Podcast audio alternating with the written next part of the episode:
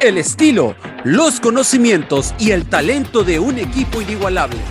Desde los estudios de Radio Gol La Campeona, esto es La Hora del Taco.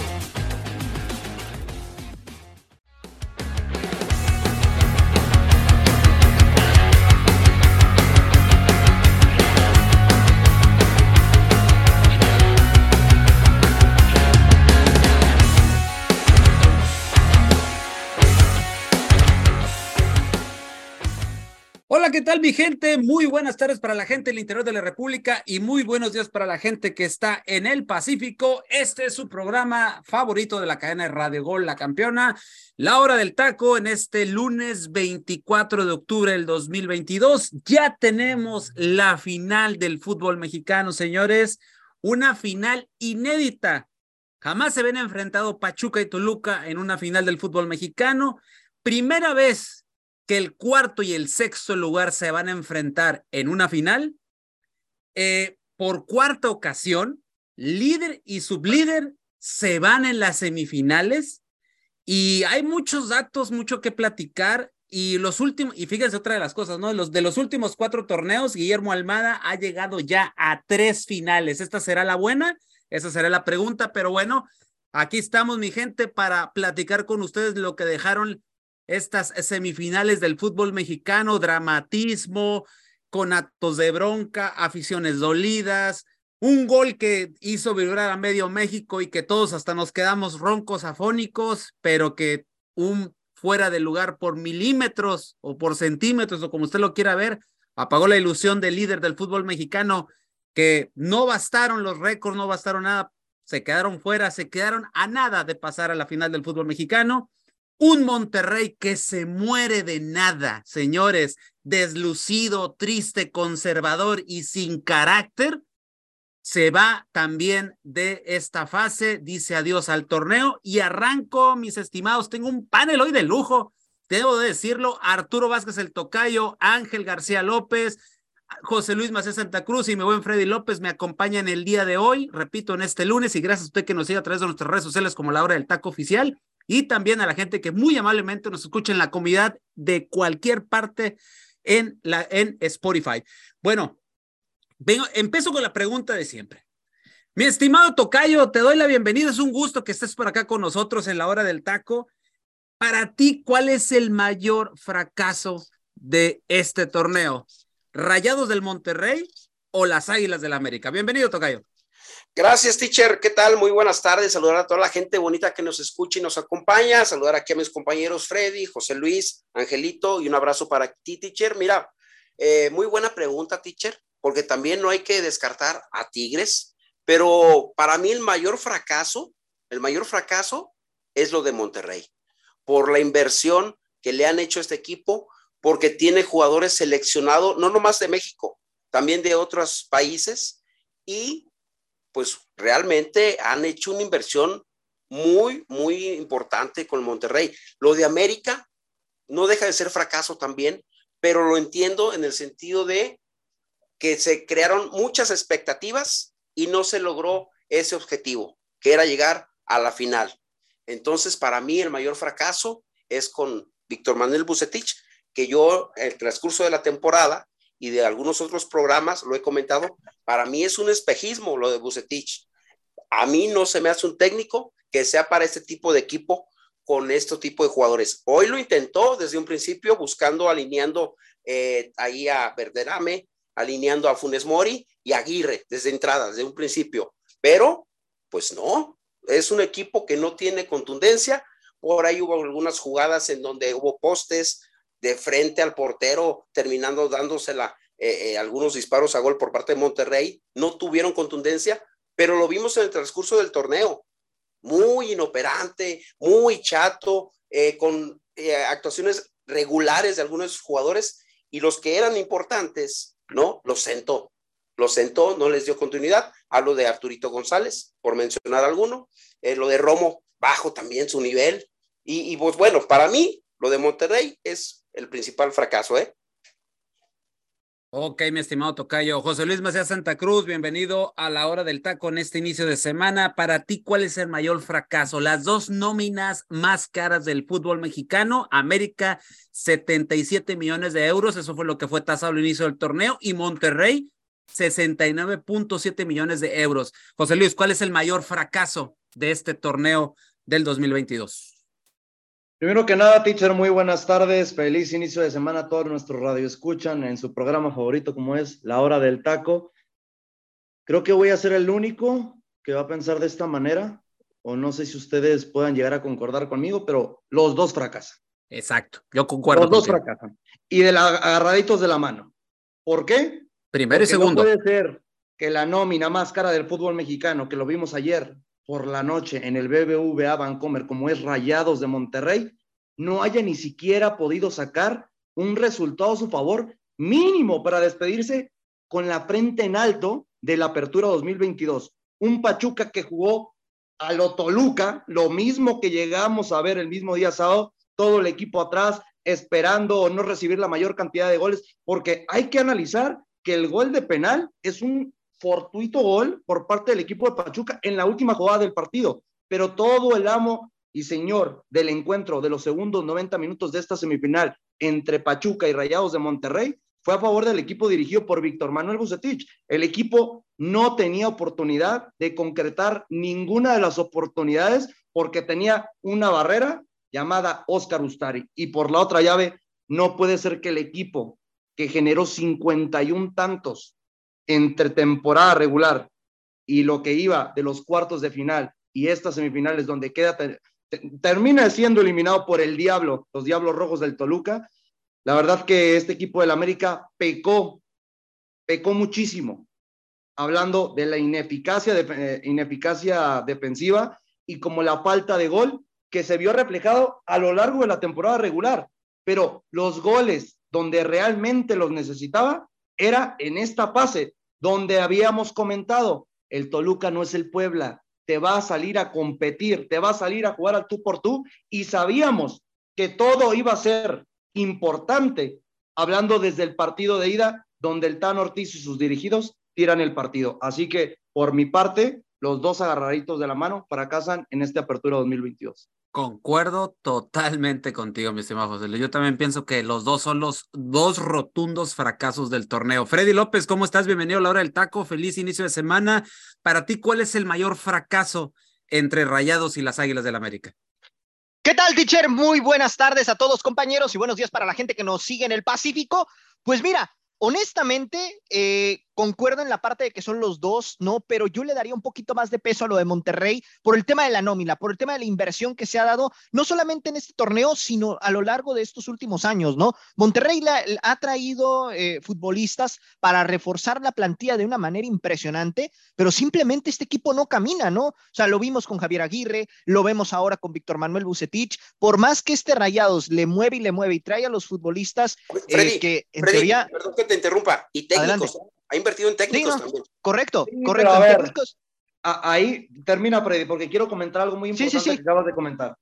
Sí, no, o sea, ha hecho una inversión muy grande y siento que este equipo, para lo que está haciendo ya en temas eh, económicos, pues era para que pudiera resaltarlo con un título, ¿no? Cosa que no se ha dado eh, a partir de, esta situación con Rayados. Desde el 2019 no gana un título. Entonces, pues bueno, eh, realmente creo que ahí es donde radica el fracaso. Lo de América evidentemente es un fracaso por el tema de que es un equipo grande y que además, pues bueno, también tiene una plantilla muy competitiva, pero creo que aquí el tema principal es que el Tan Ortiz también es su segundo torneo con las Águilas del la América. Yo siento que es un proceso el que se está llevando y lo está haciendo de buena forma. Evidentemente van a venir cambios, ¿no? Porque ya también hay ciertos jugadores que me parece que ya cumplieron su ciclo, con estas Águilas. Entonces, siento que aquí lo del Tano sí, sí es fracaso, evidentemente. Sin embargo, hay que ver los cambios que se vienen en América a nivel de cancha, ¿no? ¿Qué jugadores vendrán? Y bueno, a partir de que el Tano ya, siga trabajando con esta plantilla, evidentemente ya para el siguiente torneo o para el Apertura 2023, y no levanta un título, entonces sí, si se hace una inversión como la que está haciendo Monterrey o la que ha hecho Monterrey, entonces ahí ya sería un rotundo fracaso, porque ahorita, pues bueno, son los primer, es el primer año del Tan Ortiz, los ha dejado en semifinales, no, no ha tenido quizá el título, pero por lo menos ha sacado al América de, lo que fue el sótano el torneo pasado y bueno, en este torneo lo mantuvo de líder en el, a lo largo del campeonato, ¿no? Entonces, creo que esa parte sí se le puede resaltar y pues vamos a ver, ¿no? Cómo, cómo se prepara ya el América para el siguiente eh, clausura 2023, que evidentemente habrá cambios y creo que si le fortalecen más esta plantilla al Tano, pues ahora sí veremos si América puede eh, pelear la 14, ¿no? Como mucha afición lo estuvo manifestando previo a que se diera esta semifinal.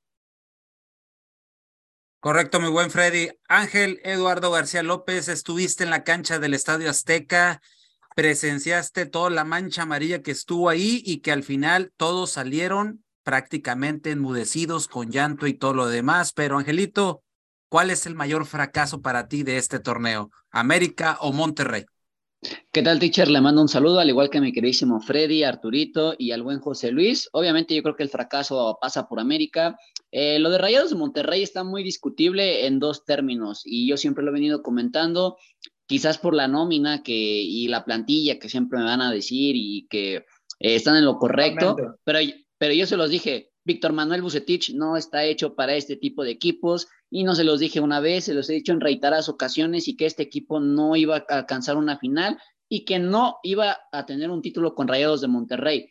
Y bueno, eh, quizás hoy van a decir que ya con el periódico bajo el brazo, pero era entendible, ¿no? Creo que Bucetich desde el segundo partido, hablando del, del BVA que eh, vimos el día de ayer, domingo en la noche, la alineación un poquito bastante compleja, creo que se la quiso jugar con tres delanteros, pero pues Mm, creo que no les dio el rol que les venía dando anteriormente y bueno, y venir a inventar algo en liguilla sabemos que cuesta y que al final, pues bueno, por más que tengas la pelota, si no tienes a tus jugadores en buen momento o sobre todo no le das esa confianza, pues obviamente no iban a meter un gol. América, pues bueno, fracasan el partido porque pues le pasó lo mismo que a Rayados de Monterrey, o sea, generó bastante, tuvieron la pelota, pero al final los mató una cosa a ambos, la última decisión. A partir de la última decisión, ¿en qué sentido? En cuando llegaban a pelota final, cancha rival, ¿qué hacer? Meter un centro, golpear, eh, buscar una opción más, retener la pelota y automáticamente ese segundo costaba para que el equipo rival por lo menos pudiera tapar espacios correspondientes y poder encontrar pues la pelota, ¿no? Y poder de alguna forma apagar un ímpetu de ataque por, por estos conjuntos, hablando de América y Rayos de Monterrey, eh, una vuelta bastante defensiva, quizás creo que la más esperada para, para poder dar un giro totalmente fue la de América contra Toluca, este de Rayados contra Pachuca, pues un poquito, yo creo que estaba definida, ¿no? No había tanto que inventar, por más que a lo mejor Rayados pudiera haber ganado el partido, pero creo que Pachuca tenía mejores argumentos y que bueno, al final están los dos mejores equipos del torneo, hablando de Toluca y Pachuca, y que se lo han merecido y lo ha trabajado bastante bien y más que nada por un técnico en especial que, pues bueno, para mí cada vez me convence de que pueda tener un cierto rol protagónico más adelante en el fútbol mexicano, hablando de Guillermo Almada y un Nacho Ambriz que, bueno, eh, nos demuestra que a pesar de los fracasos, hablando de su gira española, eh, se puede volver a levantar uno en esta Liga MX, consiguiendo una nueva final. Muy bien, pues arrancamos entonces con el análisis del América 1, Toluca 1 en la cancha del Estadio Azteca el pasado sábado. José Luis, ¿cuáles son los errores puntuales de este América en el partido de vuelta? Tú ahorita comentaste algunos, pero para ti, ¿dónde están los errores o los pecados que cometen las Águilas del América en la cancha del Estadio Azteca?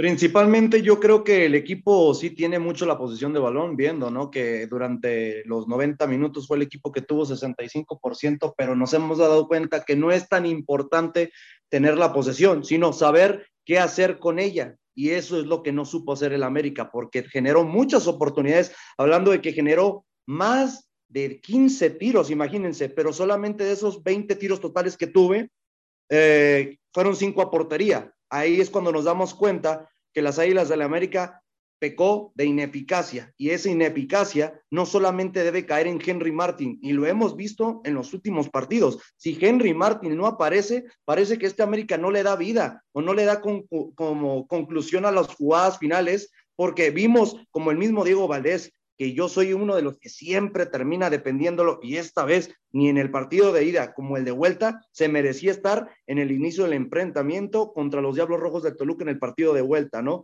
Hablando de que yo le hubiera dado la oportunidad a Roger Martínez que había demostrado no tener esa diferencia y un poquito más de ímpetu fuera desde que viniera desde la banca o cuando tenía la oportunidad de jugar como titular. Vimos que Alejandro Sendejas, todos dicen, sí, tuvo un muy buen partido, pero su gol cae por un error a la defensiva de los mismos Diablos Rojos, donde Valder Huerta pierde totalmente la marca y deja que remate con los ojos cerrados el mismo Sendejas. Ahí nos damos cuenta que fue un gol totalmente fortuito por parte de las Águilas del la América y en lo importante que yo aquí lo repunto, ¿Dónde está el famosísimo Álvaro Fidalgo? Que tanto amaban, que tanto anhelaban, que ya era un crack, que era la futura figura de las Águilas del la América.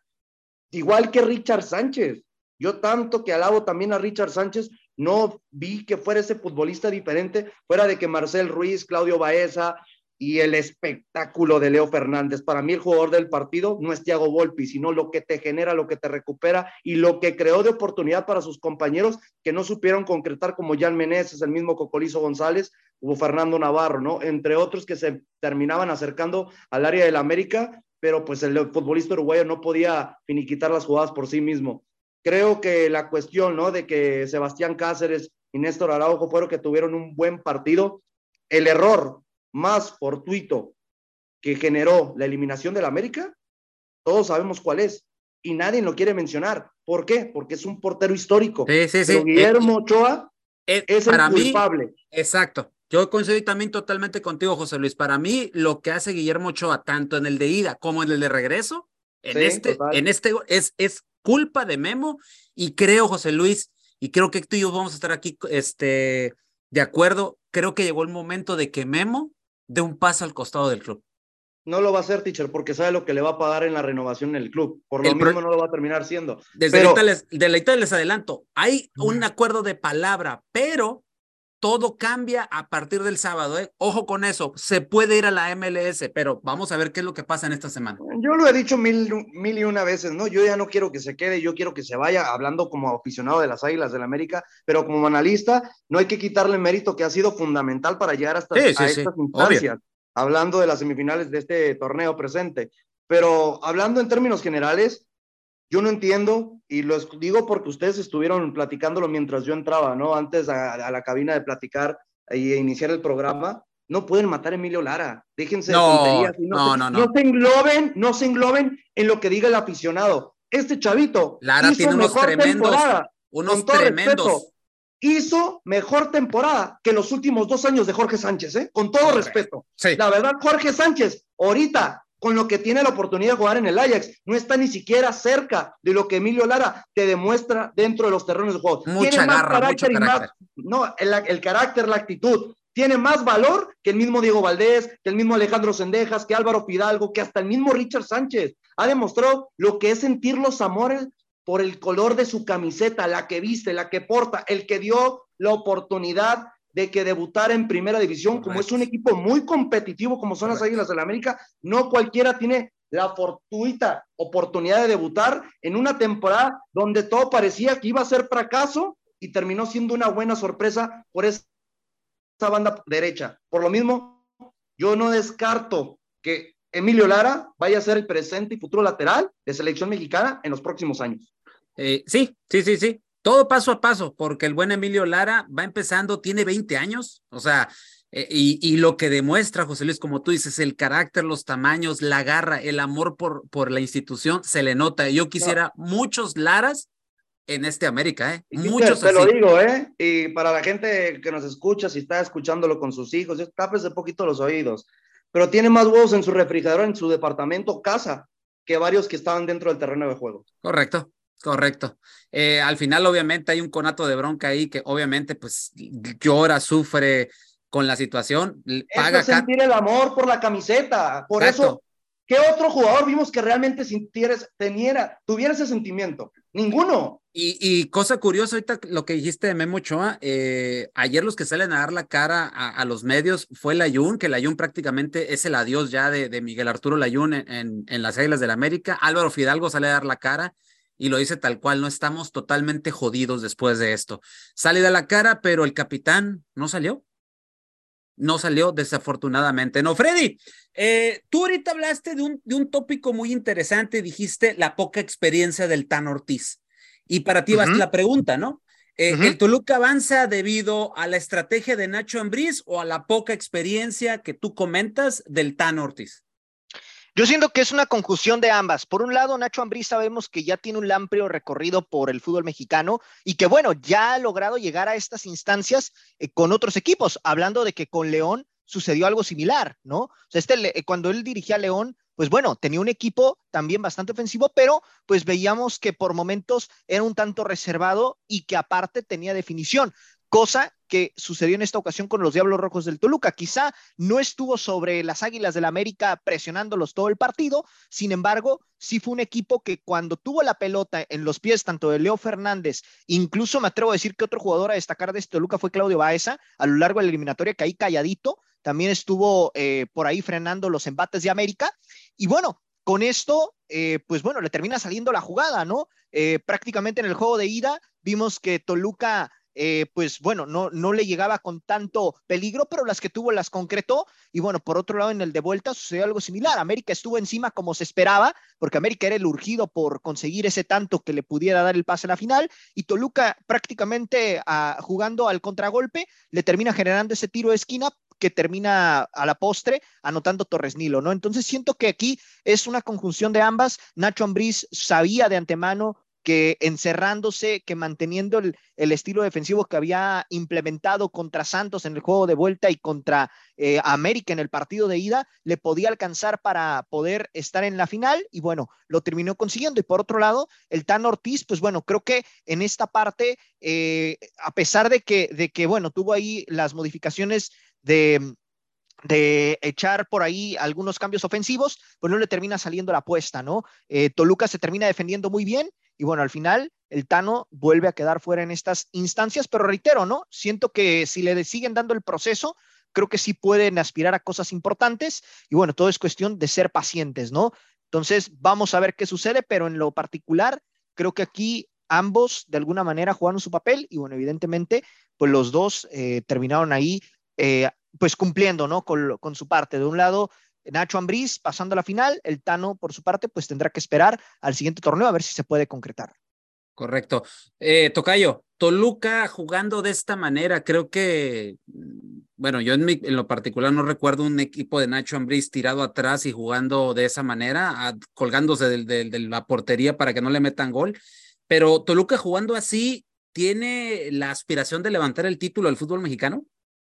No, teacher, yo creo que va, a ser bonito, va a ser un lindo encuentro ver lo que va a ser, lo que es Pachuca, el sistema de juego de Almada, con lo que está ahora haciendo Ambriz con este equipo de Toluca, porque bien lo dices tú, con el equipo de León era un equipo vistoso, que le gustaba alegremente agregarse al ataque y, y meter goles. Con Toluca, a mí no me gusta Toluca, la verdad que ha llegado a la final, lo digo, eh, sinceramente, se me hace, pero bueno, es, el formato, es, eh, así está la competencia. Este Toluca a mí no me gusta, no me gusta su sistema de juego, no le entiendo, no le entiendo yo tampoco a Nacho Ambriz cómo quiere jugar, porque defiende muy mal. Si bien contra la América tuvo la fortuna de no recibir gol en contra, para mí Toluca, vieron, ustedes la gente bonita que nos escucha y ustedes compañeros, vieron las fallas del equipo de. No, de contigo, Tocayo. a ver, es que ahorita dice Freddy y comentó, ¿no? De que el Toluca jugó al contragol. A mí el Toluca no jugó a nada. No, hay que darnos cuenta que el gol fue, un fortuito rebote que le quedó a Torres Nilo y que cayó de pura casualidad dentro de la portería. Pero de ese tiro, yo no me acuerdo de otro. No, yo no, yo no hasta el final, hasta el final que tuvieron ahí una por ah, parte de Álvarez que falló. 15 minutos, sí, en los últimos minutos, sí. o sea, en esa parte pero ya estaba pero era la estrategia de Nacho. Exactamente. pero genera eso porque la América tenía la necesidad de tener casi todos sus correcto, dentro del otro correcto. área. Eh, es que justamente eso iba, justamente eso iba con encontró espacios Toluca así es. y tuvo más y, y aún así, aún así la, la jugada del gol, fíjate, la jugada del gol del América es por un error en la salida del, Toluca, que, que quieren salir tocando. Todo el partido yo vi eso. como perdieron, quieren salir jugando y pierden muchos balones. Entonces yo no le encuentro a Toluca un sistema que digas, no, es que sí te juegan muy bien al contragolpe, te atacan con velocidad, con profundidad. No, o sea, yo realmente así como está jugando Toluca, este Pachuca sí tiene un este, planteamiento, una idea de cómo jugar. Y yo creo que si Pachuca se dedica a jugar como lo ha estado haciendo, defiende muy bien, ataca muy bien y tiene una gran media cancha con Luis Chávez, con Eric Aguirre. entonces tiene muy buen equipo, el, Chapito Guzmán, este, eh, el Poncho Guzmán, perdón, y, y luego tiene este relevo que se convirtió en un aliciente como lo viene siendo la Chofis López. Entonces, yo, y luego tienes un, centro delantero contundente, letal, ¿verdad? Entonces, yo creo que así el Toluca no le va, no puede ser campeón, teacher. Pero hay que ver, hay que ver, así echaron al América. Acuérdense de aquella final de Liverpool contra el Real Madrid, jugando feo el equipo de Real Madrid. Ah, pero no va a jugar a lo mismo. Ninguno de los dos partidos te puedo asegurar que no los va a jugar de esa manera. Ojalá que no. Que sea no es que no lo va a hacer, porque sabe que aquí es vida o muerte. En los ah, otros era para cubrir una, pase, una pase eliminatoria. Eso sí. Y le salió. Y le salió.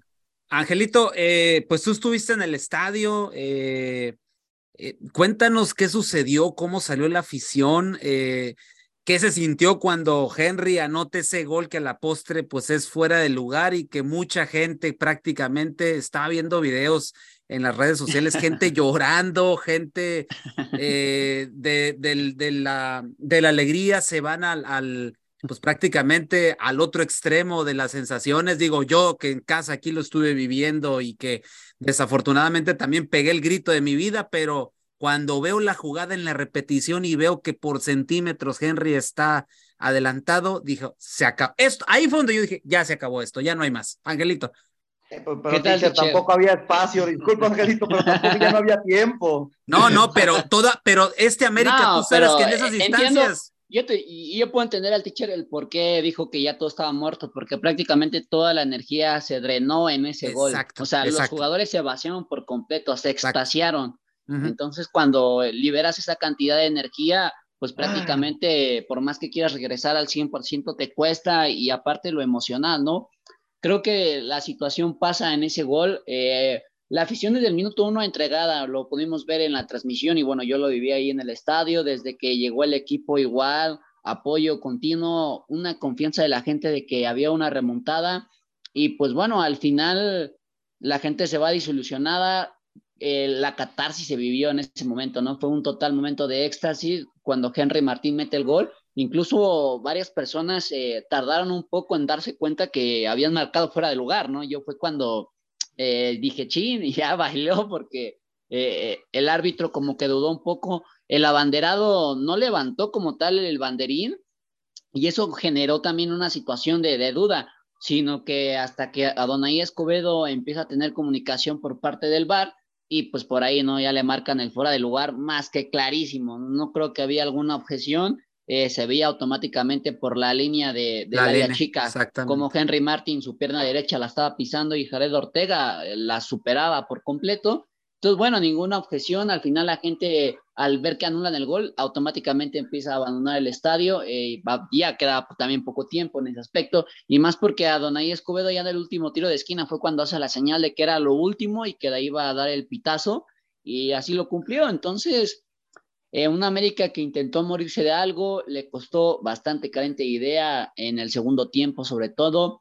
Eh, creo que en el primero lo peor que le podía haber pasado a esta América si era creer en esa remontada era haber recibido ese primer gol de Jorge Torres lo que en mi punto de vista me sorprende la estrategia de Nacho Ambriz porque automáticamente eh, traiciona lo que había trabajado en la ida y modifica un 4-3-3 que la verdad eh, me impresionó. Ahí fue donde le di el aplauso porque su tridente fue totalmente empático en qué sentido, en donde Baeza, Navarro y Marcel Ruiz manejaban un rol defensivo totalmente, ¿no? Sobre todo lo de Marcel, verlo incluso en algunos tiempos de contención, como ser el primer jugador que le brindara la salida a Toluca con pelota controlada, pues es algo eh, inimaginable, sabiendo de la calidad que cuenta este hombre y sobre todo que sus últimos partidos los venía jugando ya sea como eh, volante por derecha o un media punta. Eh, lo de Navarrito para mí, un aplauso para este jugadorazo. La verdad es que nos sigue demostrando que a pesar de que la estatura fue un aliciente para no ser tomado en cuenta selección, la calidad la tiene, ¿no? Y lo vemos,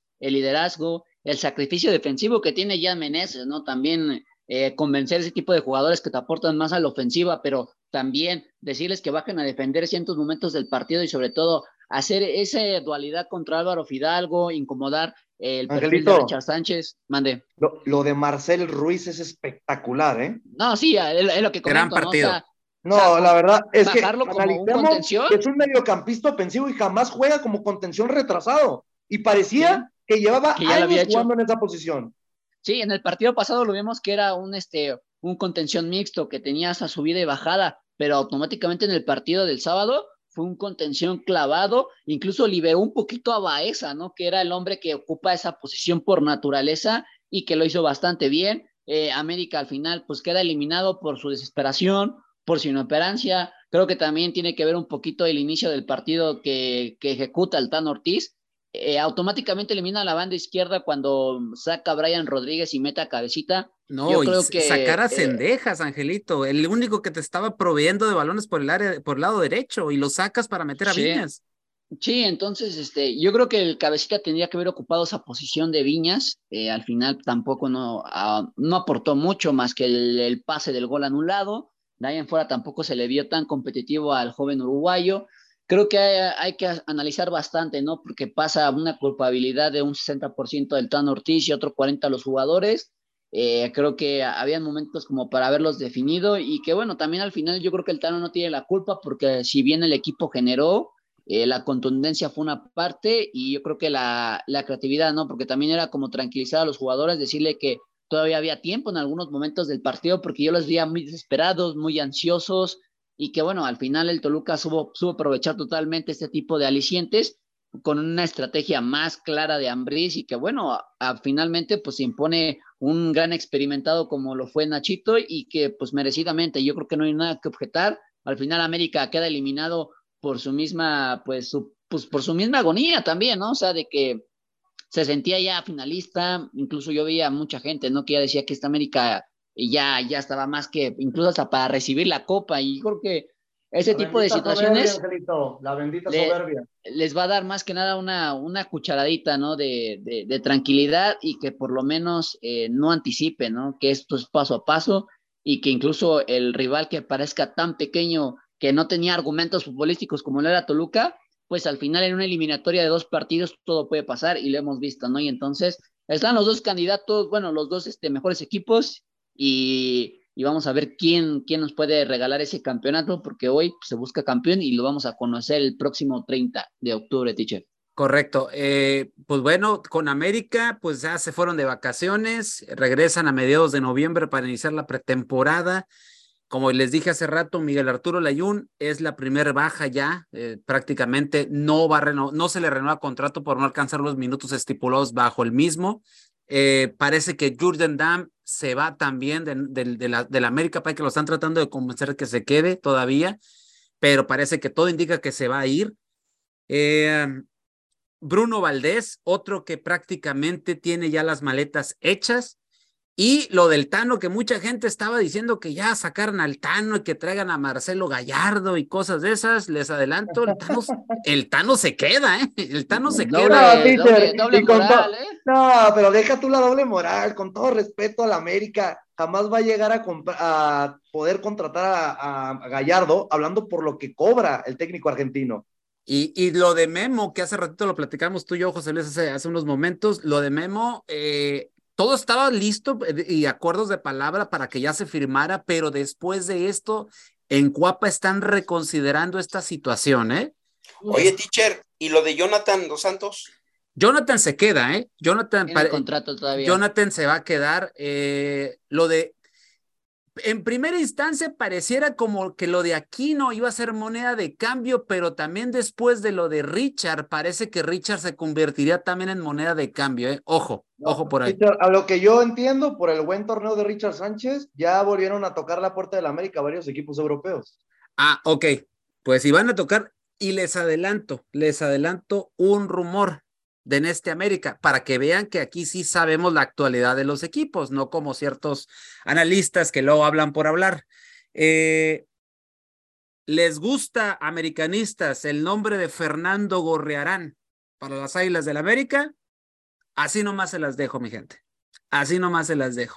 En América están muy interesados por el uruguayo que no se, tú José Luis lo adelantabas hace unos hace unas semanas, que no salió bien de la institución de Santos, que está prácticamente ya eh, firmó y salió su, su salida, no estaba a gusto ya con, con los guerreros y prácticamente pues está siendo presa sediada por las Águilas del la América, por ahí también Cruz Azul ya preguntó también por él, pero el que Obviamente el que trae mano en esto, sabemos por las relaciones de Grupo Orlega y con Grupo Televisa. No, y además eh, es un jugador bastante caro. Cruz Azul no va a pagar bastante dinero por, por Gorearán. O sea, eso, es lógico. ¿Les estás diciendo pobres a los del Cruz Azul, estimado? el, hermano, el hermano Chemo. Viven, en, una, viven, en, una, 4T que yo sé que la directiva lo va, prioriza más la cooperativa que el equipo de fútbol. Ya no está Guillermo Álvarez, que sí era considerable que pudiera apostar por ese tipo de bombazos pero ya estando los Velázquez. Concuerdo totalmente. Automáticamente ya lo principal es, otro, es otra cosa. El equipo de fútbol, veas como un juguetito más. Pues bueno, Angelito acaba de hablar, o sea, acaba de hablar el hermano Chemo y con eso nos cerramos para irnos al momento musical de la hora del taco, mi gente. Y regresamos porque hay que analizar la otra semifinal, donde Monterrey, totalmente un equipo sin carácter, se queda fuera de la final del fútbol mexicano. Regresamos, mi gente. Esto es La Hora del Taco. Este es el momento musical de La Hora del Taco.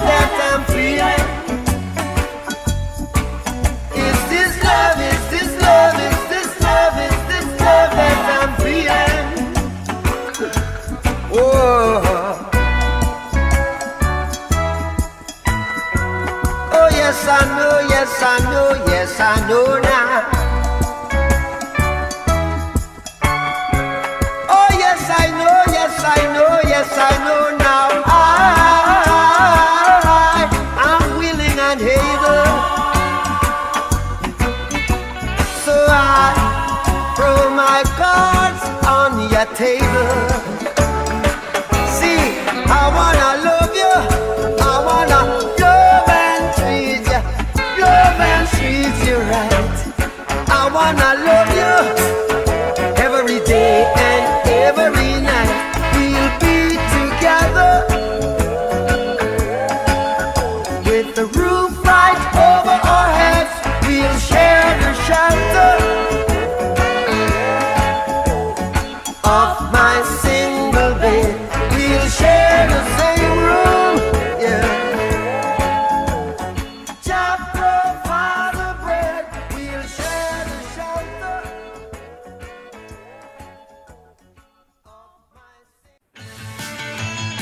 Este fue el momento musical de La Hora del Taco.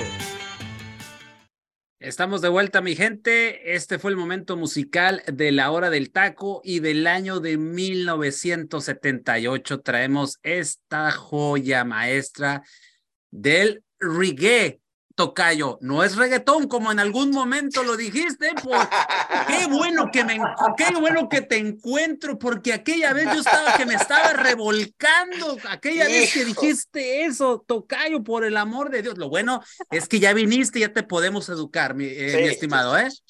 del año del 78 del álbum que allá tenemos Esto es amor, It's Is Love canción de Bob Marley y los Wilders lanzada en este álbum en el año del 78 y la, y, la canción se convirtió en una, si no es una o la más conocida de Bob Marley y que fue parte de ese de ese álbum que yo creo que todo mundo lo escuchamos en su momento y que fue que todos dimos el clic con Bob Marley, ese álbum de leyendas, que es un álbum recopilatorio y alcanzó el lugar número 9 en las listas del Reino Unido en el año del 78 de inmediatamente que salió.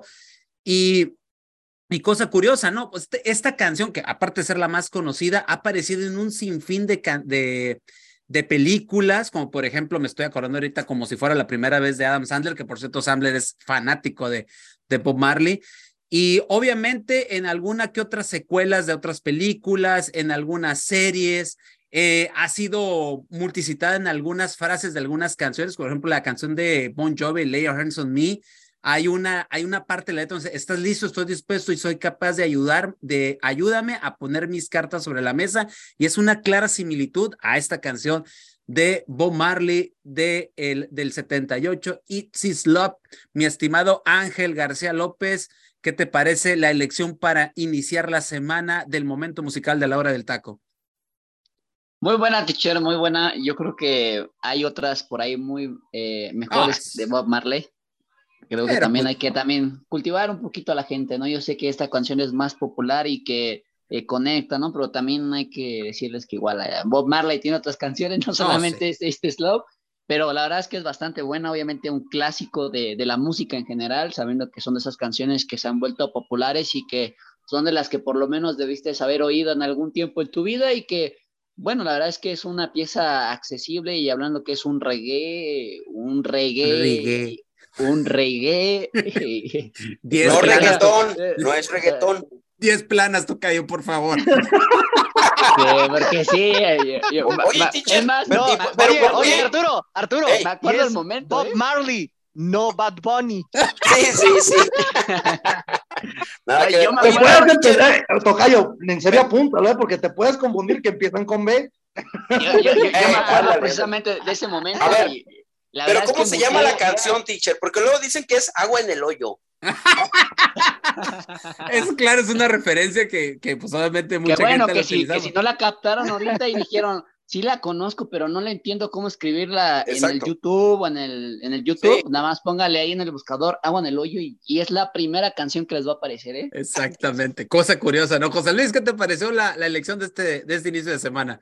No, muy buena canción. Estamos hablando de los orígenes del reggae, ¿no? A mí sí me gusta mucho este género, hablando de que hay grupos en español como Los Pericos, Los Cafres, Godwana, entre otros, que fueron, que fueron totalmente, pues, influencia, ¿no? Hablando por parte de, de Bob Marley, que pues es el referente de este género, y mientras vayan pasando los años y se den nuevas oportunidades a bandas nuevas, claramente debe tener un poquito de intuición o un poquito de amor al arte, como sería ser reflejado, hablando de las canciones, ¿no? De Bob Marley. ¿Y cuántas veces no hemos visto que en este género de estas bandas antes mencionadas, entre otras, han sacado como covers en español, dando el honor a este gran artista a nivel internacional que yo no entiendo cómo dicen que Bob Marley no es uno de los mejores cantautores de la historia.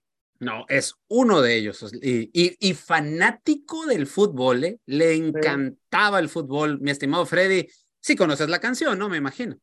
Sí, la verdad que sí, teacher, aunque honestamente no soy tan, tan fan. de este género de, del reggae. Aclaro, reggae. reggae. no soy tan fan de este género, pero. Es raro, ¿eh? que me hace raro porque creo que te hace falta escuchar más músicas de reggae, tú siendo tan romántico. Exacto. Sí, no, correcto, correcto. Pero fíjate que no, no sé, no, no es un género te paso que me haya llamado la atención, pero ahí me, bebe mandando. Ahí, te paso luego, luego unos, unos, unas canciones de reggae muy buenas y que son muy de tu género, muy romántico en el asunto. José Luis, hay varias, ¿no? Sí, sí demasiadas. Sí. Sí, no, no, no, a mí pásame las teacher, ya sabes que yo todo lo que tenga que ver con romance, pues bueno, acá lo, lo tengo más que apuntado en mi playlist, pero pues en lo particular me gustó esta canción, es una canción interesante que, que bueno, es un género distinto y pues en efecto, ¿no? Eh, Bob Marley eh, pues habla por sí solo, ¿no? Uno de los mejores cantautores y bueno, en ese sentido, pues es, es una, una canción que te deja que te deja un buen mensaje y que bueno, eh, gracias a Dios, pues es una canción antigua que pues te permite remitirte a esas épocas, ¿no? Y pues sí, Arturo es Bob Marley, no Bad Bunny. ¿Cuál antigua? clásica, es una clásica. Bueno, clásica, pues, clásica.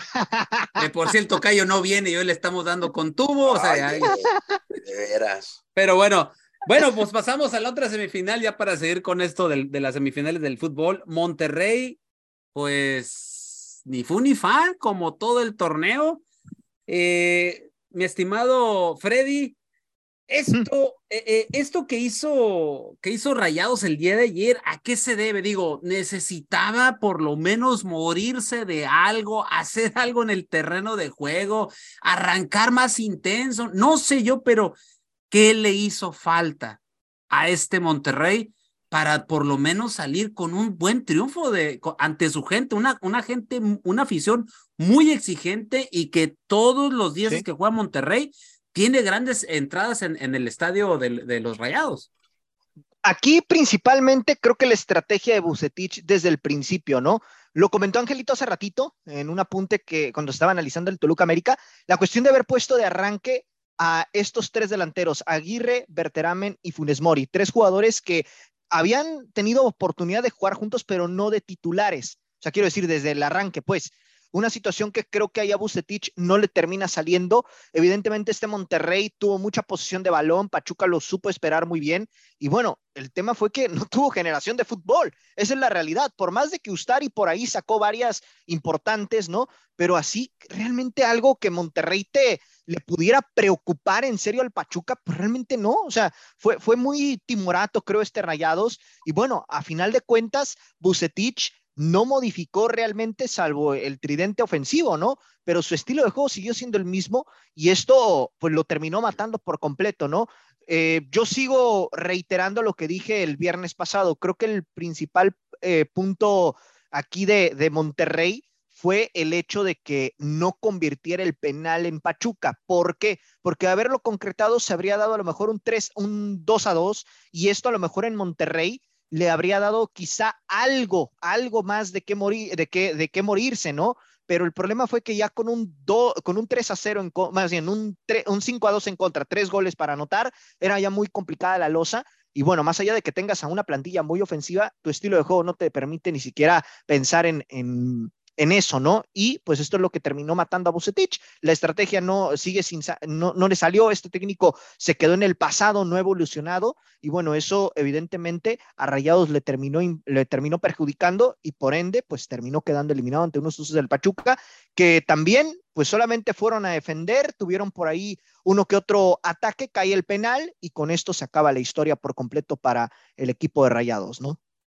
Correcto. José Luis, eh, a ti que te encanta la cuestión números y todo el rollo, eh, sobre todo y que sigues muy de cerca las situaciones de las inversiones y eh, de los equipos, eh, ¿tú le invertirías más a Monterrey para el siguiente torneo o qué haces al respecto con la nómina de Rayados? es una buena pregunta porque viendo la plantilla de Rayados de Monterrey, yo también siento que es uno de los equipos que se tiene que renovar con varios futbolistas y algo que no hemos puntualizado, que es muy importante para mí que este equipo no dé resultados y que se haya roto por una parte del grupo, es, la, es el factor que César Montes no salió en esta presente temporada. Yo siento que si le hubieran dado la oportunidad a César Montes, no hubiera mal influenciado en cuestiones extracanchas, porque mirábamos que siendo el mejor central de Rayados de Monterrey, a veces Víctor Manuel Bucetich lo ponía, a veces no, y se decía que eran por cuestiones de salud pero jamás fueron por cuestiones de salud. Era porque ya César Montes no quería renovar y él ya quería tener la oportunidad de llegar al viejo continente. Ya estaba más que amarrado para irse al Dinamo Moscú en este pasado mercado de fichajes no se cerró por el acuerdo que el club pedía, creo que 10 millones de dólares por él, y el, el club de Rusia creo que otorgaba 8.5, entonces no llegaron a la alta expectativa que generaba Rayados en cuestiones económicas, y desde ahí yo empiezo a ver un equipo de Rayados que poco a poco empieza a tener varias falencias. O otra cosa es que no eran reflejadas dentro del terreno de juego, porque sí, sabemos que la mejor defensa de la temporada regular es Rayados, pero nos damos cuenta que uno de los mejores poderíos del, ofensivos del fútbol mexicano como Pachuca le pasa por encima. En cuestión de modificación de plantilla, con todo respeto, que se hace el máximo goleador de la historia, Rogelio Funes Mori, yo le daría cuello. También le daría cuello Rodolfo Pizarro. Entre Puta, es que hay varios futbolistas, me puedo ir con unos cuatro más, pero hay una gran ventaja para Rayados, teacher, y lo estuve platicando fuera del trabajo con mi compañero Ángel Eduardo García, que es muy importante para Rayados la recuperación para el clausura 2023 de Dubán Vergara y Joao Rojas, dos futbolistas que desde que vimos que llegaban a la plantilla de Rayados eran uno de los mejores, demostraban ser uno de los mejores extremos por izquierda de nuestro fútbol. Veremos si se terminan adaptando y yo creo que también un futbolista que si no se le llega a dar oportunidad de ya ser el referente dentro del terreno de juego, debería tener la oportunidad de regresar a su país y ya abandonar la institución de Rayados. Y estoy hablando de Maximiliano Mesa. Correcto. Eh, Arturo, eh, después de esto, pues obviamente, como lo dije al principio, eh, en los últimos cuatro torneos, Almada ha llegado a, a, tres finales, o sea, y no es cosa fácil hacerlo, ¿eh? ¿eh? ahora sí, ahora sí, Pachuca y mejor dicho, y también Guillermo Almada levantarán el título en esta final que ya se acerca. Ah, esperemos que sí, teacher, esperemos que sí, porque creo que este técnico ha trabajado muy bien. Sabemos que es un técnico muy apasionado que vive con mucha pasión, intensidad los, los partidos, lo vemos siempre, eh, pues ahí queriéndose hasta meter a la cancha, ¿no? Creo que lo que ha hecho muy bien con Santos, ahora con Pachuca, es, es un gran logro, no, no fácilmente se llegan a tres este, finales, ¿eh? Y sobre todo que ha encontrado en los, en los equipos donde ha estado, la confianza en los jugadores y se los ha sabido ganar. Y un claro ejemplo es lo de la Chofis López, un jugador que venía pasado de peso, que lo trajo ya iniciada la temporada y lo puso en condiciones, habló con él y lo puso a modo y lo puso físicamente bien. Y ahí vemos un ejemplo, entre otros, de lo que tiene esta capacidad el técnico. También tiene la capacidad de durante el partido hacer los planteamientos, cambiar la estrategia, teacher, ¿eh? porque también así como yo me acuerdo que tú decías que la Chopis no iba a hacer nada en Pachuca, ¿eh? Sí, lo recuerdo y, y mira, me cayó la boca me cayó la boca porque realmente acá en Guadalajara pues no logró, no logró nada, ¿no? Entonces, qué bueno, qué bueno, es un gran jugador, siempre tuvo esas cualidades, pero hay que sabérselas explotar. Y este técnico creo que lo que tiene es esa capacidad de saber explotar las cualidades de los jugadores, convencerlos, ganarles esa confianza y como te digo, durante el partido también cambiar de estrategia, ¿eh? Así como te puede atacar, también sabe defenderse muy bien. Y lo vimos, y lo vemos ayer, cómo se defendió. Muy bien y lo defendió bien, aunque tuvo sus oportunidades el equipo de, de, Rayados. Y tiene chavos, tiene una plantilla de mexicanos muy importante, eso también, junto con esos extranjeros. Nomás quiero comentar algo que al final del partido pasó con lo de Avilés Hurtado, teacher. Eh, la manera en que salió del estadio, porque él, él le cobra la penal, mete la penal, lo celebra, se lo celebra la afición de, de Rayados, que pues sabemos que Avilés Hurtado fue un jugador, exjugador de Rayados de Monterrey, y que de hecho en una final falló una penal también jugando para Rayados. casualidad que fue en ese mismo lado, ¿eh? Exacto. Sí, y la gente se encrespó, se encrespó con él, le empezó creo que hasta de insultos y eh, discriminación por ahí.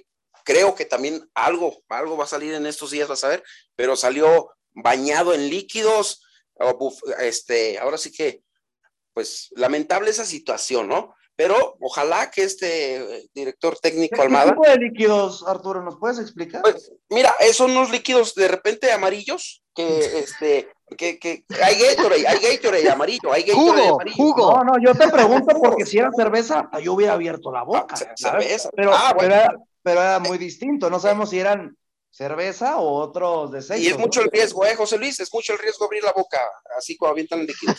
Ah, claro, porque puede ser desecho, ¿no? Puede ser desecho por ahí. Por, por ahí también hay una canción que se llama Mi Agüita Amarilla. Agüita Amarilla. Exactamente, así, nomás se las dejamos, estimado José Luis. bueno, bueno, mi gente, e, es, es muy probable que, bueno, no es es un hecho que la final va a ser el jueves y el domingo. O sea, y la final va a ser por televisión de paga, el regreso. Afortunadamente, eh, una de las cadenas que transmite al Pachuca, pues obviamente lo va a transmitir vía el portal de YouTube de manera gratuita, ¿no? Vamos a ver si los de Fox no, se vuelven y hay que dar publicidad para que la gente que no tiene la oportunidad, teacher, de pagar la tele paga, que lo vea por marca, claro. Así Exactamente. Exactamente, y que no vayan a cometer la misma locura de hace un año, ¿no? Ah, hace un torneo atrás que les bajaron el switch a cada rato, ¿no? Como se acordarán, espero y no, lo. No, no, y fue en este torneo, teacher, y fue en este torneo también, ¿eh? Fue en este, teacher. Fue en este, teacher. Después de León América.